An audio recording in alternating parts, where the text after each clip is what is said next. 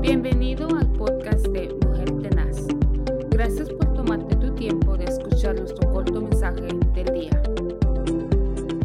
Bendiciones, buenos días. Qué bueno es tener otra oportunidad de disfrutar la gracia de Dios en este poderoso día.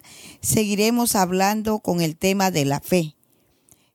Dijimos que la fe es algo bien importante y como también mencionamos que Jesús es la fuente de la fe.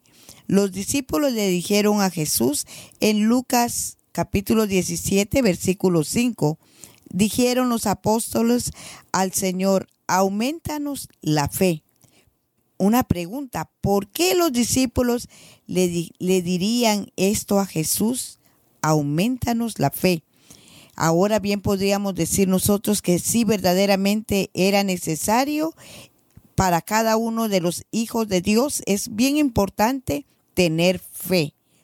Eh, también el libro de Romanos nos enseña en el capítulo 10 y el versículo 7, así que la fe es por el oír y oír la palabra de Dios.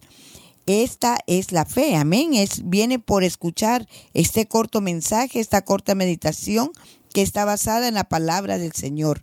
Necesitamos que tener fe. Dios no espera que seamos perfectos, pero sí insiste en que seamos completamente sinceros.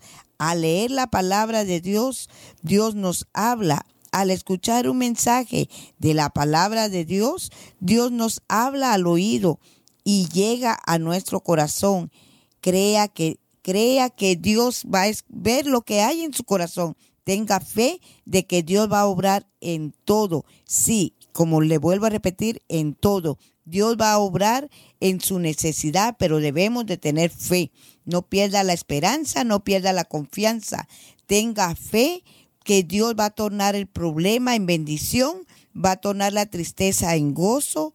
Y así que yo le animo en este inicio de semana que no pierda la fe, tenga la mirada siempre en el autor y consumador de la fe, ya que Jesucristo es la fuente de nuestra fe.